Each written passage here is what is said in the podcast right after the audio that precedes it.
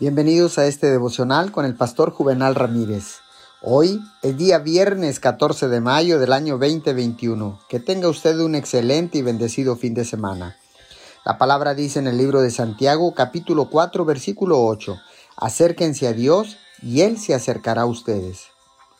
Jesús no murió por nosotros para darnos una religión sino para abrir el camino para que cada uno de nosotros tengamos y disfrutemos una relación íntima con Dios a través de Él.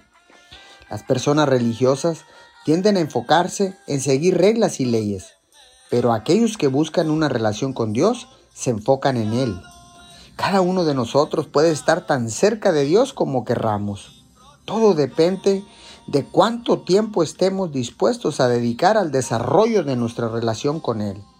Haga el hábito de pasar tiempo en silencio con Dios, estudiar su palabra y hablar con Él. Si lo pone a Él primero, le ayudará a ser obediente a su voluntad.